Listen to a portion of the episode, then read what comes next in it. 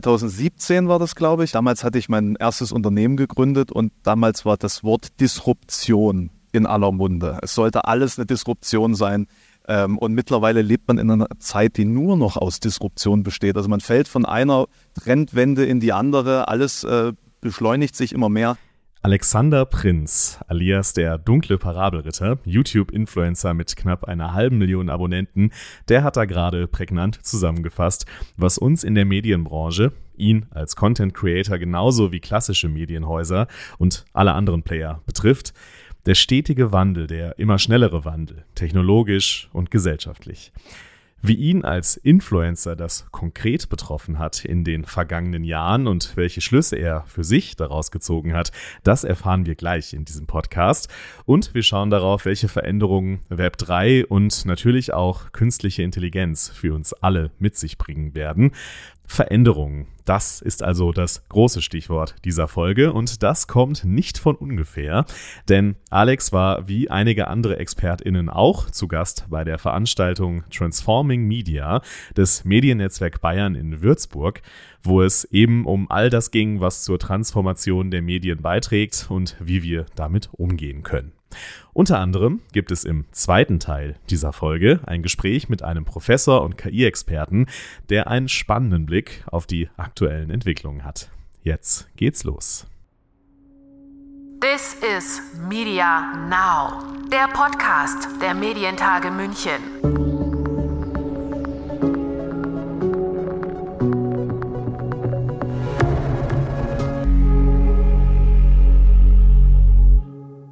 Mein Name ist Lukas Schöne und ich begrüße euch zu dieser Ausgabe von This is Media Now.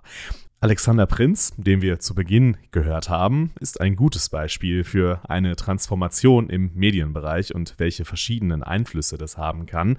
2012 ist er auf YouTube gestartet, hat sich als Metal-Influencer einen Namen gemacht, und zwar den Namen der dunkle Parabelritter, und hat Einblicke in die ja, beste aller Musikrichtungen gegeben. Das sage ich hier natürlich ganz objektiv. er hat sich mit den Entwicklungen von Bands beschäftigt, Alben bewertet, von Festivals berichtet und, und, und. Aber seit 2021, im Vorfeld der Bundestagswahl damals, ist er politisch geworden, hat sich in einem seiner ersten Videos dieser Art mit Armin Laschet beschäftigt. Der war damals Kanzlerkandidat der Union. Die Älteren werden sich noch an ihn erinnern. Und Alexander Prinz greift seitdem politisch und gesellschaftlich aktuelle, relevante Themen auf. Tatsächlich glaube ich, dass äh, Politik damals noch gar nicht so gut verbreitbar war auf YouTube und äh, auf Social Media als, sagen wir mal, Influencer, als jemand, der nicht vom Fach ist. Und äh, damals waren die Themen auch alle ein bisschen leichtherziger auf der Plattform und da konnte man mit so seinem Hobby-Content, sage ich mal, äh, auch viel mehr erreichen und ähm, dann wurde alles sehr ernst. Das ist so mein Eindruck. Ich meine, ich habe mich ja in der Live-Branche bewegt, in, äh, in, einem Umfeld, das wirklich sehr abhängig davon war, dass man ähm, ja, zusammenkommen konnte mit Menschen. Und da war äh, eben auch diese Disruption im eigenen Alltag sozusagen. Äh, man musste sich etwas einfallen lassen, mit seiner Zeit, mit seiner Reichweite etwas anzufangen. Und äh, dann sah ich, aha, das interessiert die Leute tatsächlich jetzt. Sie möchten sich über die Wahlmöglichkeiten zur Bundestagswahl 2021 austauschen. Und das war dann im Endeffekt so diese Entwicklung, die dazu geführt hat, ähm, dass ich da meine neue Nische gefunden habe. Nicht, dass vorher nicht schon das Interesse da gewesen wäre. Verschiedene Faktoren also, die zum Wandel geführt haben. Eine andere Art von Content, der auf der Plattform gewünscht war von der Community, die gesellschaftlichen Umwälzungen durch Corona, der aktuelle Aufhänger der Bundestagswahl. Seitdem hat Alexander Prinz seine Schlagzahl deutlich erhöht und macht mehr Videos als zuvor aufwendig recherchiert und produziert. Das geht natürlich nicht mehr nur ganz alleine. Das größte Problem ist tatsächlich die Aktualität, weil man ich, ich war jetzt beispielsweise am Samstag einen Tag nicht erreichbar und schon gibt es einen Putschversuch in Russland und dann ist er wieder vorbei. Also wenn man up-to-date bleiben möchte heutzutage, muss man auch wirklich permanent an den Geräten hängen. Ähm, das ist natürlich nur möglich, wenn man im Backend, sage ich mal, Leute sitzen hat, die beispielsweise Cutting übernehmen können. Da bin ich glücklicherweise mittlerweile ganz gut ausgestattet. Äh, bin gerade dabei, mir eine Redaktion aufzubauen. Das ist deutlich schwieriger, weil man eigentlich für jeden Bereich, in dem man da aktiv sein möchte, spezialisiertes Personal bräuchte, also wirklich konkret für Politik, äh, Politikwissenschaftler, ähm, Menschen, die wirklich auch in der Lage sind, Texte so zu verfassen, dass sie gut rüberkommen äh, im, in Wort und Bild. Und äh, das ist leider noch nicht so, dass man mit ChatGPT 4 das auch eins zu eins so überarbeiten könnte, wie man es braucht. Ich versuche es, es ist noch nicht auf dem Stand leider. Deswegen schreibt er all seine Skripte nach wie vor komplett selbst. Aber KI kann auch ihm als Influencer mit einem hohen inhaltlichen Anspruch natürlich trotzdem helfen. Natürlich kann KI dahingehend eine, eine Lösung sein. Also wir haben beispielsweise, ähm, ich habe ja auch noch einen Grafiker äh, äh, on board, der mich bei der Bestückung meiner äh, Inhalte mit, mit Bildern äh, unterstützt. Und beispielsweise da konnten wir schon viel Zeit sparen, äh, dass wir jetzt mit Midjourney beispielsweise ähm, Inhalte generieren, ähm, was auch rechtlich gesehen aktuell noch geht so. Ne? Also das müssen wir mal im äh, Blick behalten, wie sich das entwickelt. Äh, beispielsweise hatte ich jetzt zum Thema zur, zur Causa Lindemann ähm, ein paar Beiträge veröffentlicht und um da möglichst nicht belangt zu werden, weil die sind ja doch relativ stark gerade unterwegs, was ähm, Abmahnung angeht, äh, sind die Bilder, die ich als Thumbnails benutzt habe, ausschließlich KI-generierte Bilder von ähnlich aussehenden Personen. Wie KI Veränderungen in der Medienbranche beschleunigt und treibt, darüber haben wir hier im Podcast ja schon einige Male gesprochen in den vergangenen Wochen und Monaten. Nicht nur für Influencer wie Alexander Prinz natürlich, auch für Medienhäuser wie zum Beispiel Heise. Das hat bei Transforming Media Pina Merkert im Gespräch mit Moderator Jim Sengel erklärt. Sie ist Redakteurin beim Computermagazin CT und auch dort spielen KI-Bildgeneratoren inzwischen eine große Rolle. Wir benutzen Midjourney und Stable Diffusion bei Heise und bei der CT, um äh, sogenannte Aufmacher zu machen. Also das ist das Bild, was dann sozusagen vor dem Artikel kommt und oft eine Illustration war und irgendwie Lust machen soll zu lesen. Und ähm, ich bin da relativ stark betroffen, weil ich öfters mal so über Programmieren schreibe und das ist immer schwer zu bebildern. Also ist irgendwie sch schwierig, ein schönes Bild dafür zu haben, was dann Lust macht, da in, in das Programmierthema einzusteigen. Und äh, da benutzen wir jetzt schon eine ganze Weile äh, Bildgeneratoren, um da halt äh, Aufmacher zu erzeugen. Nicht ausschließlich, also hin und wieder kriegen wir es einfach nicht hin. Äh, das ist ähm, manchmal scheitert man einfach, also kann den Prompt formulieren, wie man will. Der Bildgenerator liefert nicht das Bild, was man haben will. Ähm, also zum Beispiel hatte ein Kollege, der wollte unbedingt äh, ein Bild haben mit einem Roboter, der im, in einem Krankenbett liegt und ein Mensch sich um ihn kümmert. Und äh, es, es, ging einfach nicht, es war immer umgekehrt. Es war immer der Roboter, der sich um den Mensch kümmert meine Vermutung wäre, die Trainingsdaten haben aus Science-Fiction-Filmen sich bedient und dort war es halt immer so andersrum. Da waren immer die Roboter die Ärzte und damit waren einfach keine Daten da und das KI-Modell hat gesagt, das kommt nicht vor, das geht nicht. Ja, aber das ist jetzt interessant. Das heißt, weil ich gehe mal davon aus, kannst du ja das verneinen, wenn es nicht so ist, dass ihr wahrscheinlich da wirtschaftliche Einsparungsmöglichkeiten realisiert habt. Also früher hat man die Bilder gekauft auf Stock, man hat jemanden illustrieren lassen. Werdet ihr jetzt weniger machen, oder? Ja, wir, wir vergeben schon weniger Aufträge an Illustratoren, ja. Und gleichzeitig, wie du gerade beschrieben hast, gibt es natürlich Fälle, wo man sagen kann, naja, da kriege ich nicht, was ich brauche. Also man kann diese Verbindung nicht ganz kappen zu, zu Menschen, die einem so etwas so machen, wie man es braucht. Ja, und also ein bisschen hat sich das auch verschoben, dass äh, unsere DTP, die kümmert sich dann auch ums Nachbearbeiten von diesen KI-generierten Aufmachern. Und die haben halt einfach jetzt auch mehr Arbeit. Also so ein bisschen hat sich sozusagen die Arbeit in-house verlagert und weniger an die externen Illustratoren. Aber das ist spannend. Das heißt, die Bildgenerierung oder sozusagen die Übertitelung von Artikeln ist jetzt nicht dahin gegangen, dass man sagt, naja, wir haben halt einen Prompt und wenn es gut läuft, dann hat es so funktioniert, sondern das ist ein Werkzeug geworden, das ihr halt genau. in Haus benutzt, um das zu tun. Aber sozusagen, es ist nicht weggefallen, weil was ich schon manchmal dann raushöre, wenn ich mit MedienvertreterInnen spreche, ist, wir haben halt Angst davor, was ja auch fürs Schreiben äh, zutreffen würde. Man macht was, drückt auf den Knopf und dann ist das Ergebnis super. Und ich glaube, auch bei Bildgeneratoren ist es einfach nicht so. Ja, also mir scheint das äh, sowohl bei den Text- als auch bei den Bildmodellen so zu sein, dass ähm, eine Angst davor, dass sozusagen Jobs komplett wegfallen, äh, ist unbegründet. Aber ich könnte mir schon vorstellen, dass das ein so mächtiges Werkzeug ist, dass das halt einen sehr nennenswerten Einfluss darauf hat, wie der Job aussieht und vielleicht auch, wie viele Leute dann im Endeffekt gebraucht werden.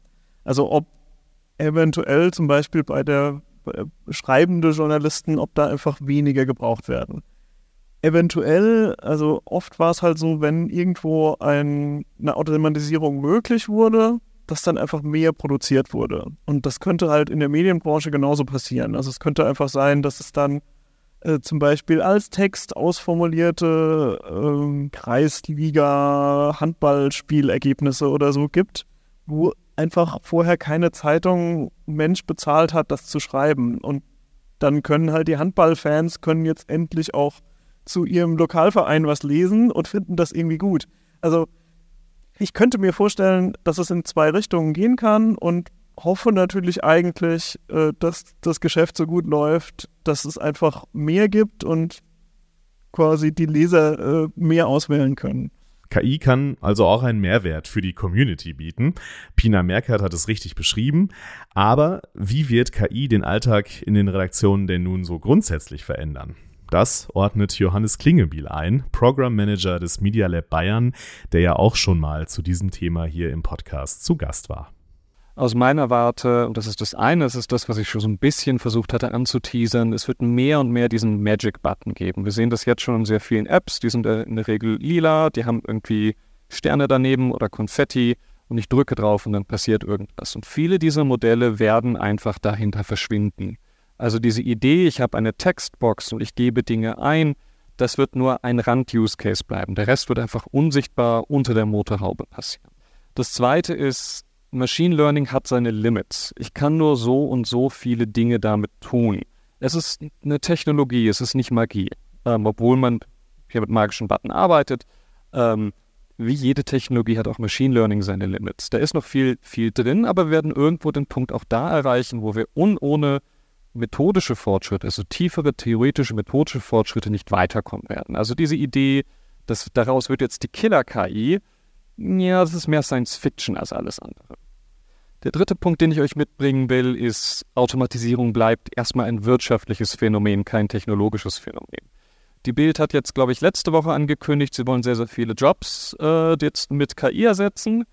Das macht dann Sinn, wenn man sich die Auflagenentwicklung der Bild anguckt. Die sparen gerade vor allem in der Printredaktion. Die haben erklärt, sie wollen das unter anderem das Layouten automatisieren. Layouts zu automatisieren, brauche ich kein Machine Learning. So, das äh, ist ein, netter, ein nettes Narrativ, das ich halt spinne, um meine Aktienkurse hochzuhalten. IBM hat das gleich gemacht. IBM hat auf seinem Tiefpunkt angekündigt äh, dieses Jahr, sie werden jetzt so viele Stellen wie möglich durch KI ersetzen. Tada, der Aktienkurs ging hoch, bis alle gemerkt haben, naja, wahrscheinlich doch nicht und jetzt fällt er wieder. Von den Veränderungen im Arbeitsalltag von JournalistInnen schauen wir jetzt mal zu den Veränderungen im großen World Wide Web. Dass dort einige wenige große Player ein Oligopol haben und alle möglichen Daten über uns sammeln und auswerten, das ist ja bekannt. KI wird das noch beschleunigen. Das Internet wird ja noch mehr kaputt gehen, könnte man pessimistisch sagen. In eine ähnliche Richtung argumentiert auch Krishan Lehmann, Head of Platform und Co-Founder von 1E9. Aber eine Lösung ist für ihn auch in Sicht, das Web 3.0. So, und wenn wir uns jetzt noch im nächsten Schritt die KI dazu denken, das, äh, dann können wir uns schon ausmalen, was da als nächstes kommt, nämlich ein Content-Tsunami durch generative KI.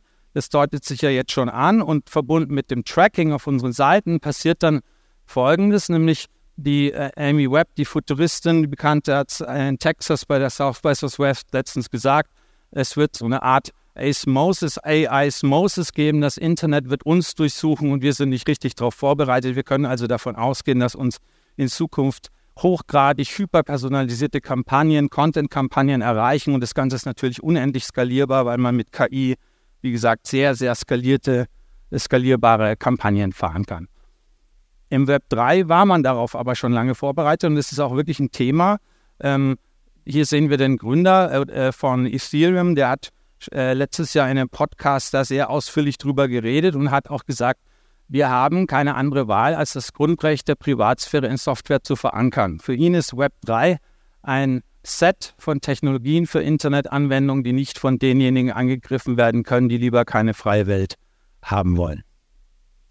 So, und in diesem Zusammenhang kann man Web 3 dann eben als ein tragbares Datenlayer bezeichnen, nämlich dass wir in Zukunft in der Lage sein werden, wenn alles gut läuft, so wie sich die Protagonisten das vorstellen, dass wir eben von diesen Plattformen wegmoven. Wir nehmen unsere Daten mit und bekommen eine neue Datensouveränität. Ja, das wäre wohl eine der größten und bemerkenswertesten Veränderungen, die man sich im digitalen Raum so vorstellen kann, da wir ja heute über Veränderungen sprechen in diesem Podcast.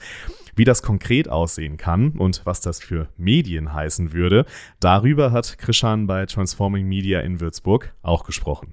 Fangen wir mal an. Eine der großen Verheißungen ist die Wallet. Also eins der Versprechen ist, dass in Zukunft sich die Logik im Netz ein bisschen auf den Kopf dreht.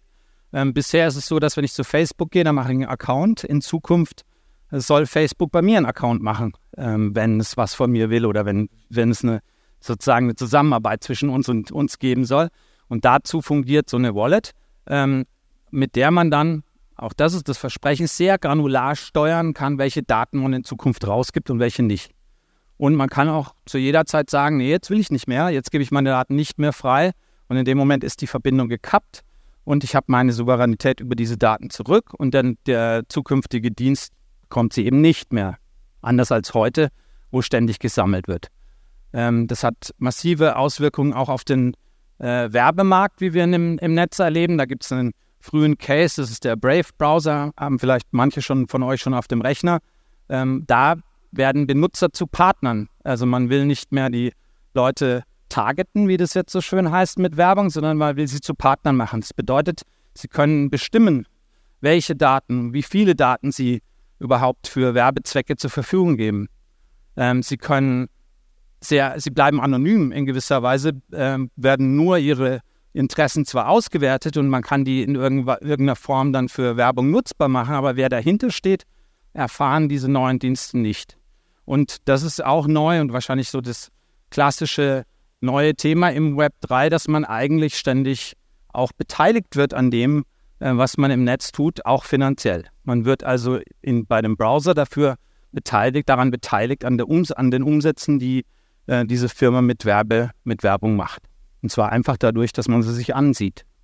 Und dann, das wird wahrscheinlich auch ein Thema, äh, das jetzt sehr relevant werden wird äh, in, in Kontext mit KI, wird, kann man mit äh, diesen kryptografischen Verfahren auch Siegel vergeben für bestimmte Inhalte, sodass ein Spiegel Online in Zukunft sagen kann, okay, das Video, das ist wirklich von uns, weil in einer Welt, wo nichts mehr von der, nichts mehr zu unterscheiden ist, äh, von KI-generierten äh, äh, Inhalten, ist es natürlich umso wichtiger, dann Authentizität zu beweisen.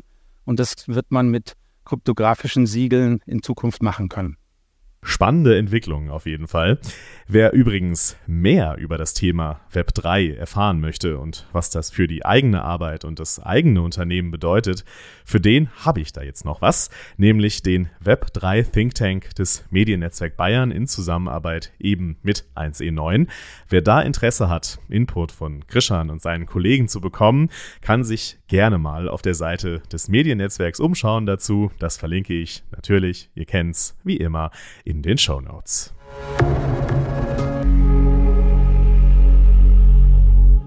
So, und jetzt, wie zu Beginn angekündigt, noch ein wirklich hörenswerter Talk über künstliche Intelligenz mit Professor Dr. Ralf Otte.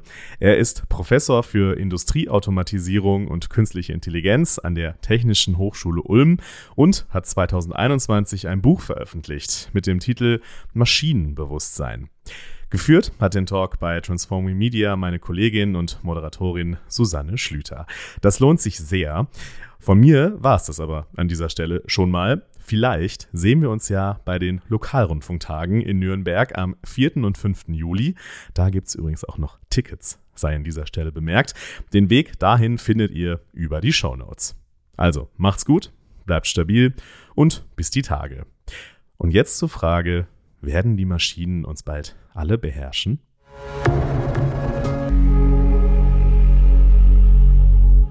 Meine erste Frage an Sie wäre natürlich, welches KI-Tool nutzen Sie aktuell schon im Alltag? Gibt es was, was Sie jeden Tag öffnen? Und jeden Tag öffne ich ChatGPT. Ich liebe dieses Tool. Ich benutze es, ja, seitdem es auf dem Markt ist. Was machen Sie damit? Ja, also was ich mache, ich habe gesehen, dass das gut programmieren kann. Und da ich Quantencomputer programmiere mit meinen Studenten zusammen, also wir entwickeln neuronale Netze, KI auf Quantencomputern und wir da relativ neu drin sind, wir machen das seit zwei Jahren und haben wir einfach mal gefragt, ChatGPT, du bist von IT-Leuten entwickelt worden, das wirst du doch wohl wissen. Und dann sagt er, ja klar, kann ich. Bestellen Sie mir bitte Ihre Frage. Und ähm, da kommt Code raus, der nicht wirklich lauffähig ist, aber ähm, zu 90 Prozent. Und das ist natürlich eine große Hilfe. Der ist noch nicht lauffähig, also da muss noch mal jemand drüber schauen. Naja, aber deswegen sitzen wir heute hier zusammen. Also das muss man halt wissen. Die ganze KI ist nie 100 Prozent korrekt. Nie. Und wenn wir hier drüber reden, wenn sie eine Zusammenfassung schreibt, so eine KI, war ja in den Vorträgen davor, ja, dann ist es halt nicht 100 Prozent korrekt, aber das stört keinen. Beim autonomen Fahren, was vielleicht viele schon bemerkt haben, was nicht kommt, hat es ja Gründe, weil die KI, die drinnen läuft, eben nicht 100 Prozent korrekt sein kann. Und damit wird das autonome Fahren eben auch nicht kommen. Aber wenn Sie jetzt sagen, das, das hilft mir ja trotzdem, weil es kann zu 80, 90 Prozent guten Code schreiben, dann kann man es eben benutzen. Und den Rest muss halt wieder der Mensch machen. Das ist halt immer so. Jetzt sind wir schon mitten rein, ähm, auch ins, ins autonome Fahren, wo ich auf jeden Fall noch mit Ihnen drüber sprechen will. Aber eine, eine Frage dazu habe ich noch, weil Sie jetzt gesagt haben, mit Ihren Studierenden nutzen Sie ChatGPT auch schon. Also sind Sie durchaus auch offen, wenn Abschlussarbeiten mittels ChatGPT geschrieben werden? Nein. Wie überprüfen Sie wir, das? Wir, wir überlegen, naja, also wir überlegen natürlich, ob wir Prüfungen, wirkliche Prüfungen vielleicht wieder mündlich machen. Und tatsächlich mache ich seit, seit fünf Jahren Prüfungen, wo ich Wissen abfrage von Studenten, um herauszufinden, was haben die wirklich in ihrem Kopf und nicht wissen sie, wo es steht. Und jetzt mit JetGPT ist es noch einfacher geworden für die Studenten, wissen, wo es steht. Ähm, das ist eine tolle Sache, dass man das kann, aber damit, das kann ich nicht abtesten, weil das dürfen sie später benutzen, aber in den Prüfungen dürfen sie es nicht benutzen. Und bei Hausarbeiten ist es eben so, dass äh, da muss viel programmiert werden. Dann dürfen sie JetGPT nutzen. Warum denn nicht? Hm. Da, dann, wir benutzen ja auch GitHub. Also da ist ja auch schon 80 Prozent des Codes, den wir international von anderen Ländern finden, den wir benutzen dürfen. Sie müssen nur die Quellen angeben. Das erzähle ich denen und wenn sie die Quellen angeben, ist das für mich okay. Aber die Prüfungen selber, ob schriftlich oder mündlich, natürlich ohne KI-Tools. Das muss dann alles in dem Kopf drin sein. Also wir, wir rechnen den Kopf, den eigenen, noch nicht ganz raus. Ähm, ich würde ganz gerne einmal alle hier im Raum auf den gleichen Stand bringen und äh, warum nicht auch gleich schon dieses Buch nutzen? Äh, Sie beschreiben fünf Wellen im Maschinenbewusstsein äh, der KI. Äh, können Sie kurz zusammenfassen, welche Wellen es gibt und wo wir vielleicht auch gerade stehen? Ja, das, wird, das mache ich sehr gerne. Äh, meine Vorredner und Vorrednerinnen haben ja schon gesagt, die Definition der KI ist irgendwie schwierig. Keiner weiß es genau. Und wenn Sie ChatGPT benutzen und fragen, was ist KI, dann bekommen Sie eine Aussage. Wenn Sie bei Wikipedia fragen, kriegen Sie eine andere Aussage. Und das hatte irgendwann vor vielen Jahren meinen Studenten unzufrieden gemacht. Und dann habe ich gesagt, okay, ich definiere euch das jetzt mal als Ingenieur. Und ist, ich bin halt Ingenieur, ich bin Techniker. Und wir bauen solche Systeme, wir wenden sie nicht an, so wie Sie hier im Raum sitzen. Und da müssen wir es technisch machen. Wir gehen, also wir gehen ins Detail runter. Und wir haben tatsächlich für die KI eine gute Definition gefunden, die jeder Student versteht. Ähm, wir sagen, künstliche Intelligenz, das sind zwei Wörter. Das ist künstlich und das ist Intelligenz, also müssen wir beide Wörter einfach klären. Ja, und das erste Wort künstlich, das muss man verstehen, das meint im Augenblick, es meint immer von Menschenhand gemacht, aber es meint im Augenblick technisch gemacht. Wir werden sehen, in den nächsten zehn Jahren werden chemische Computer kommen, es werden biologische Computer kommen, DNA-Computer gibt es schon, aber das ist heute nicht Teil der KI. In der KI sind heute physikalisch-technische Maschinen, Computer, Supercomputer, vielleicht auch schon neuromorphe Computer, wenn wir drüber reden, aber das sind alles technisch-physikalische Dinge. Und jetzt ist es so, es gibt seit 50 Jahren die Idee, dass man durch Symbolmanipulation Intelligenz simulieren kann. Und genau das können wir. Wir haben jetzt fünf Intelligenzstufen definiert und gucken, wie weit kommen wir denn durch Simulation. Und die erste Stufe ist das, was wir deduktive Intelligenz nennen, also Schlussfolgerungssysteme. Kann ein System logisch korrekt Schlussfolgern? Und die Antwort ist natürlich. Also wir können das auch alle hier im Raum. Ja, also der eine mehr oder andere weniger. Manchmal sind wir Menschen unlogisch, das wissen wir alle. Man sagt, das ist jetzt echt unlogisch, aber so sind halt wir Menschen. Die Maschine ist immer logisch. Das nennen wir Deduktion, das ist die deduktive KI und die ist übrigens nicht maschinelles Lernen. Das ist die erste Stufe. Das ist das, wenn Sie eine Stubenfliege durch den Raum fliegen sehen, dann wird die durch Instinkte, durch logisch korrekte Instinkte geführt. Und wenn sie dann eine Fensterscheibe knallt, dann sagen sie, das ist jetzt aber komisch. Warum? Weil sich die Umgebung der Fliege geändert hat. Als die Fliege damals designt wurde, sagen wir mal vom lieben Gott, da gab es keine Fensterscheiben. Die ist völlig überfordert damit. Und jetzt kommt die zweite Stufe der Intelligenz. Darüber reden heute alle. Das ist das Lernen. Das ist das maschinelle Lernen oder das natürliche Lernen. Das wissen wir auch alle. Ein Kind fasst an eine, Heiz, eine heiße Platte ja, und das macht es kein zweites Mal, kein drittes Mal. Das hat sofort gelernt. Das können wir Menschen sehr gut. Ja, also wir können nicht nur logisch denken, deduktiv arbeiten, wir können eben lernen und das heißt induktiv arbeiten. Und das kann eine KI auch. Also alle heutigen Systeme, und das ist ja das Thema heute, können maschinell gut lernen. Das ist dann die zweite Stufe. Und dann kommen wir zur dritten Stufe, das ist die Kognition, ich mache es schneller und die Kreativität. Da stehen die KI-Systeme heute auch. Und dann ist zu Ende. Das ist die dritte Stufe, aber wir Menschen sind halt schon noch ein bisschen klüger. Ja, wir haben Bewusstsein, können gut wahrnehmen, wir haben Selbstbewusstsein, Selbstwahrnehmung und das können wir heute bei den ganzen KI-Systemen vergessen. Das können sie jetzt nicht, aber das können sie vielleicht zukünftig. Das habe ich damals halt reingeschrieben vor zwei Jahren, was auf uns zukommen wird, wenn die Systeme Bewusstsein bekommen. Und ChatGPT hat sowas überhaupt nicht. Also wenn es, weil die ist auf, ChatGPT ist auf kurz vor der dritten Stufe, ist, hat eine Pseudokreativität, kann kognitiv arbeiten, aber äh, Sorge sollte uns das nicht machen, soll, sollte uns erfreuen. Wenn Sie sagen Pseudokreativität, bilde bild ich mir ein, dass ich ChatGPT schon ganz schön kreativ finde, wenn ich da irgendwie eingebe, zum Beispiel, schreib mir eine Moderation, da kommt was raus, wo ich denke, okay, das könnte ich benutzen. Da habe ich jetzt selber auch schon drüber nachgedacht. Er, ersetzt es mich? Ersetzt es meine Kreativität? Nein, auf gar keinen Fall. Aber ich muss gestehen, ich hatte, also wenn ich ganz kurz was Persönliches sagen darf, im Februar wurde meine Mutter 80 und ich hatte wirklich bis nachts um eins gearbeitet. Ich habe gesagt, das kann nicht sein, ich muss morgen die Festrede halten.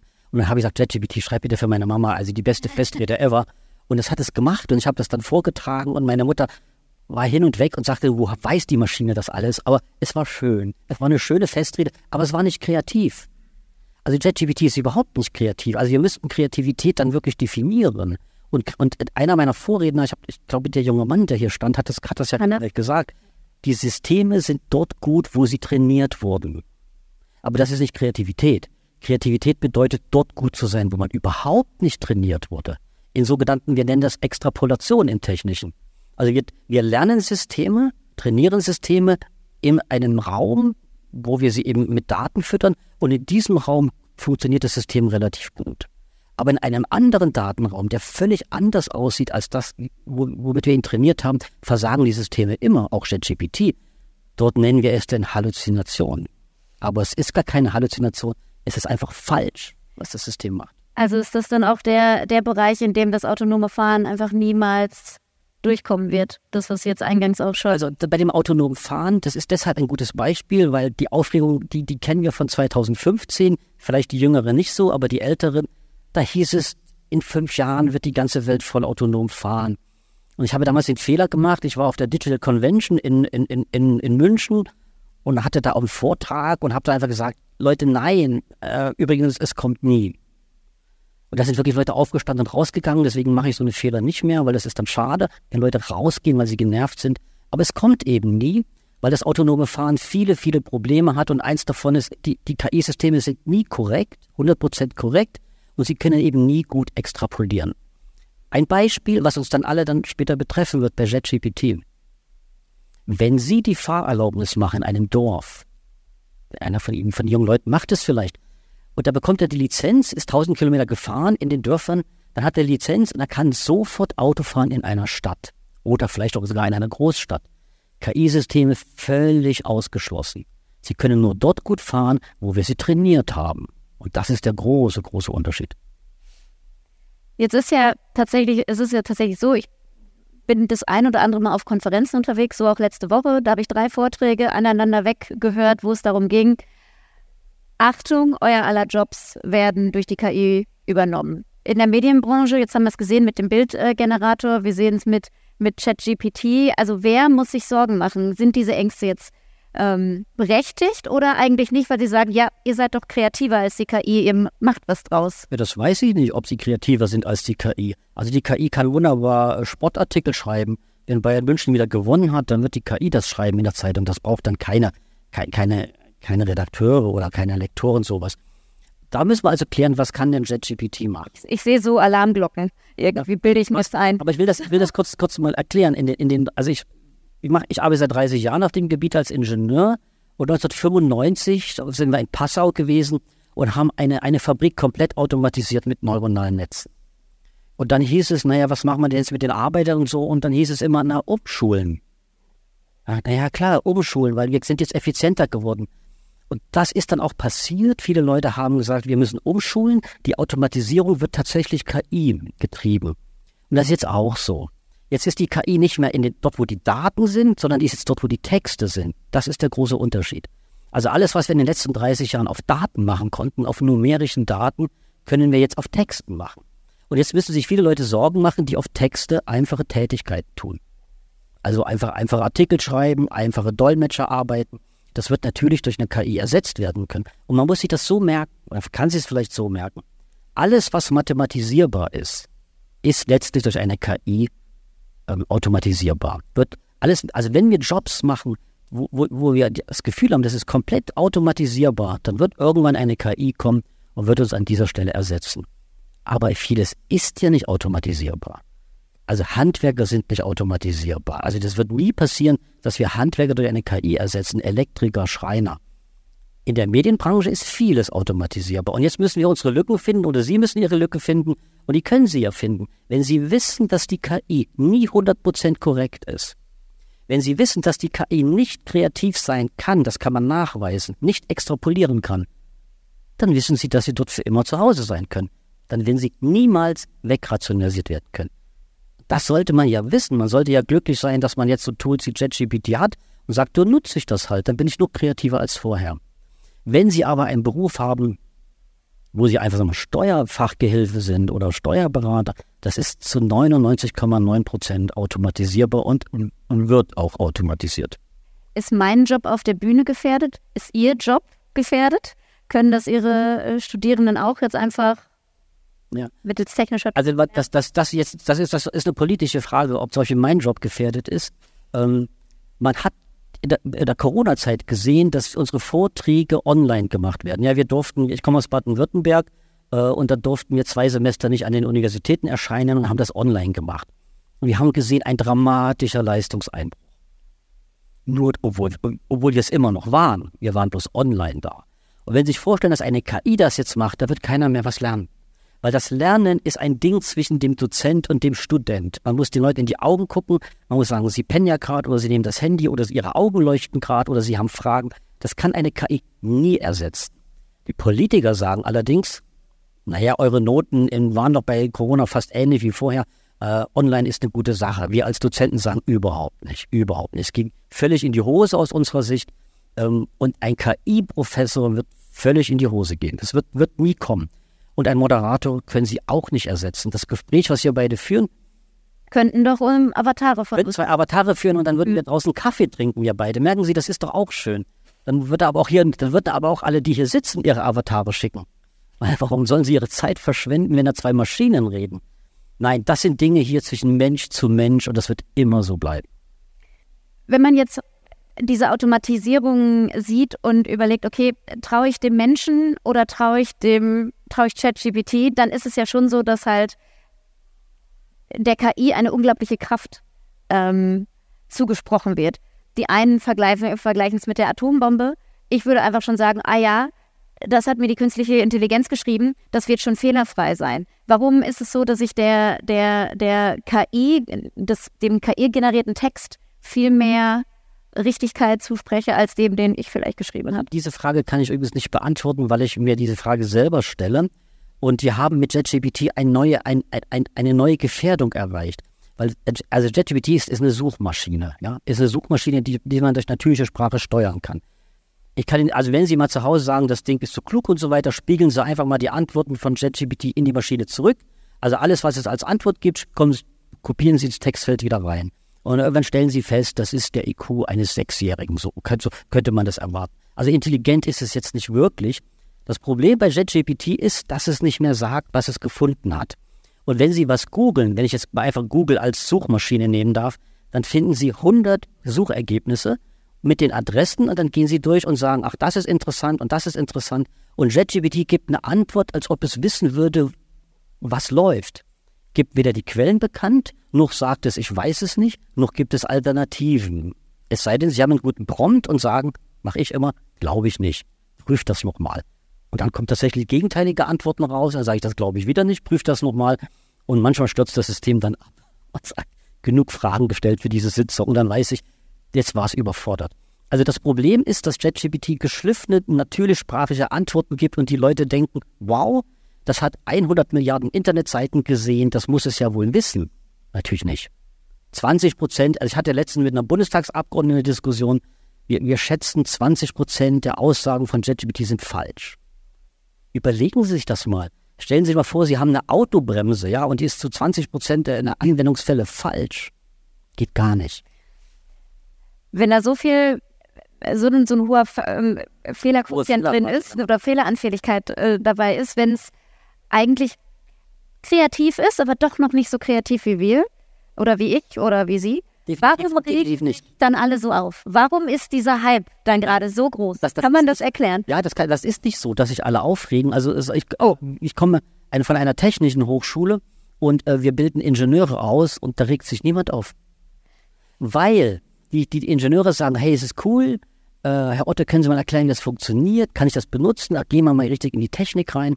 Und wir fühlen uns überhaupt nicht bedroht durch dieses Werkzeug. Also diesmal nicht. Das geht völlig an uns vorbei, weil Ingenieure mit Daten arbeiten, in Automatisierung arbeiten und das kann ChatGPT sowieso nicht. Das sehen wir schon, diese Fehlerraten. Und das ist alles undenkbar, dass sie mit ChatGPT ein Kraftwerk steuern oder ein Auto. Also wir wissen, hat nichts mit uns zu tun, überhaupt nicht.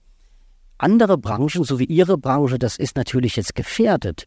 Jetzt, jetzt ist diese, die Medienbranche dran oder sagen wir alle Branchen, die mit natürlicher Sprache arbeiten. Das ist ein Riesenaufreger.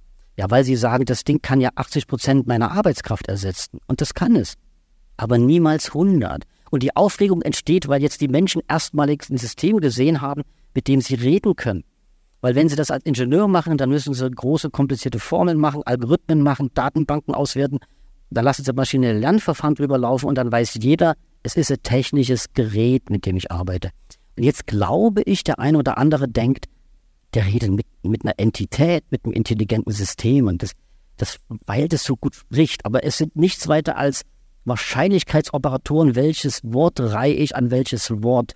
Das System, wenn ich das sagen darf, hat keinerlei Semantik, hat null Verständnis für die, hat null Ahnung von der Bedeutung der Wörter, die das System ausgibt. Manche werden sich in das System verlieben, was was- es gibt ja alles, aber das ist, das ist nichts als mathematische Zeichenketten hintereinander. Und OpenAI ist es gelungen, die Mathematik der Weltsprachen zu entschlüsseln. Ja, also KI kann nur mit Mathe umgehen, KI kann nicht mit Sprache umgehen. Aber also musste man die Sprachen sozusagen, die Mathematik hinter den Sprachen finden. Und jetzt kommt der große Trick. OpenAI weiß das selber nicht, weil sie neuronale Netze verwendet haben. Und wenn man neuronale Netze verwendet, muss man das nicht explizit herausarbeiten. Das machen die neuronalen Systeme für einen selber. Das ist Stand der Technik. Also da ist die Mathematik der Sprache implizit aus den Sprachen herausgeholt worden durch milliardenfaches Training. Und jetzt denken wir, alles System redet mit uns. Das sind nichts weiter als Zeichenketten ohne Bedeutung für das System. Es ist bei Ihnen an der Uni niemand, niemand regt sich auf, alle denken sich, okay, gut, Sie haben jetzt Ingenieure regen sich nicht auf. die Ingenieure, Ingenieure, die anderen regen sich genauso auf wie Sie hier. die denken sich, ah, die Medienbranche hat die KI entdeckt. Aber wenn dann jetzt einige äh, VertreterInnen davon sprechen, dass die KI die Kraft einer Atombombe ähm, entwickelt, dann spüre ich doch wieder so eine leichte Aufregung in mir, wo ich mir denke, aha, kann mir das kurz mal jemand aufdröseln und jetzt habe ich sie. Ja, und das regt mich auf. Das regt sie auf. Weil, Okay. weil also Sam Altman ja, also das muss man sich mal vorstellen, also gerade die Leute, die gerade, also OpenAI sorgt ja gerade für Intransparent beim AI-Act in Europa. Und, und erklären überall, wir müssen transparenter werden, transparenter werden und im wirklichen Doing tun sie genau das Gegenteil. Also wenn man jetzt sagt, also Elon Musk, glaube ich, hat es auch gesagt, ein Moratorium äh, vorgeschlagen und äh, einen Tag später hat er eine KI-Firma gekauft. Also Das Moratorium hat vielleicht auch andere Gründe. Aber ich kann nicht in Elon Musk und in Sam Altman reinschauen, aber es regt mich auf, dass sie Angst verbreiten. Ähm, weil Angst ist einfach genau falsch an der Stelle, weil natürlich können sie es nicht mit der Atombombe vergleichen. Ich habe mal in der FAZ geschrieben, es gibt kein Auslös Auslöschungsrisiko durch die KI und habe das ausführlich dediziert. Vergessen Sie das alles, das ist Werbung. Also die ganze Welt spricht über äh, ChatGPT und OpenAI. Also mehr Werbung, mehr Werbung kann man nicht machen. Und weil das sind ja wirklich kluge Leute, ja. Also ich würde sagen, die, die toppen uns in Intelligenz ja schon. Warum werden sie es tun? Weil sie sagen, liebe Politiker, wir müssen das jetzt regulieren, damit es nicht wie die Atomkraft wird. Und, liebe Politiker, ihr versteht das jetzt gerade nicht, diese KI, also wir schicken euch mal die Experten. Und schon regulieren sie das für die ganze Welt und es wird nicht ihr Nachteil sein. Das ist halt clever. Aber bitte haben Sie keine Angst, das ist Werbung, das ist Marketing. Brauchen wir die Regulierung oder brauchen wir sie nicht? Wir brauchen dringend die Regulierung, aber vielleicht darf ich, ich weiß nicht, wie viel Zeit wir haben, ich habe es nicht Ja. geschaut. Also wir müssen unbedingt unterscheiden zwischen der KI-Technologie als Technik, über die ich geredet habe, die auf der Intelligenzstufe 3 steht und nicht 4 und 5 wie wir. Dafür brauchen Sie sich keine Sorge machen. Es kommt keine Singularität, das ist alles Marketing. Aber geregelt werden müssen die Anwendungen. Die sind ein Riesenthema. Und Europa, finde ich, ist da gut unterwegs. Die regeln ja. Also da warten wir jetzt, was dabei rauskommt. Wir warten, was dabei rauskommt und OpenAI und so hatte eine gute Lobbyarbeit gemacht. Also ChatGPT gehört nicht mehr zur Hochrisikoklasse in dem AI Act von Europa. Die sind rausgenommen worden, weil sie argumentiert haben, wir babbeln doch nur mit den Leuten am Monitor.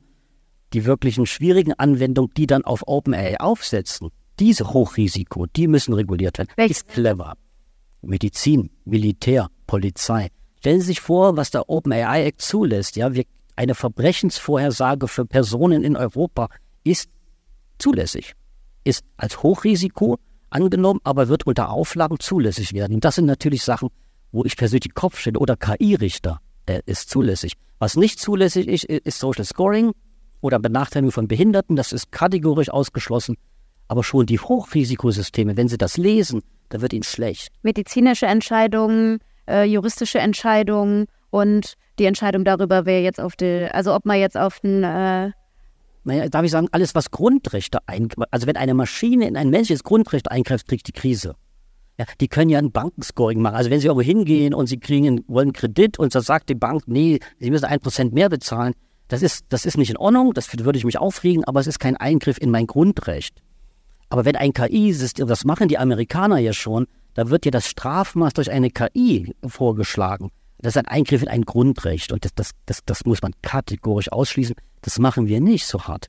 Wir, wir loben den AI-Act, aber der ist nicht so hart, wie wir alle denken.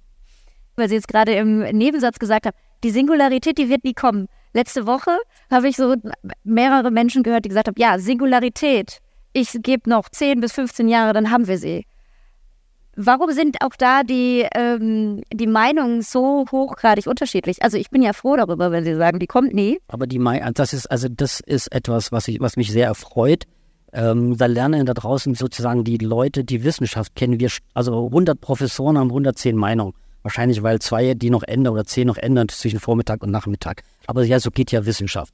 Jetzt gilt aber, was, jetzt ist ja die Frage, wa- was ist denn dann die Wahrheit? Und wir sind halt alle auf der Suche nach der Wahrheit und dann müssen wir das eben herausfinden. Also haben wir Argumente vorzutragen. Und die Singularität, das, wenn Sie, wenn Kurzweil ist der große Vertreter, das ist ein, ein wirklich kluger Mensch in den USA, aber er verschiebt die Singularität alle zehn Jahre um zehn Jahre. Also der macht das ja schon seit 2000. Sie können davon ausgehen, dass das nicht kommt. Das kann ich aber kurz erklären, wenn ich das darf. Also Singularität würde bedeuten, die Systeme wären mal klüger als wir selbst. Das kann man ausschließen, weil sie werden über die Stufe 3 hinaus nicht hinauskommen, weil sie weder Bewusstsein erzeugen können, noch Selbstbewusstsein. Das kann man mathematisch sogar zeigen. Aber das ist nur eine Teil der Wahrheit. Also sie werden nicht viel, äh, IQ-mäßig werden sie höher als wir. Da, also IQ ist rationale Intelligenz, da werden sie uns toppen, das, das kann man auch sehen, aber nicht, das, nicht, die, nicht die Klugheit des Menschen, weil wir eben mehr haben als nur rationale Intelligenz. Aber das ist nur die eine Seite der Medaille.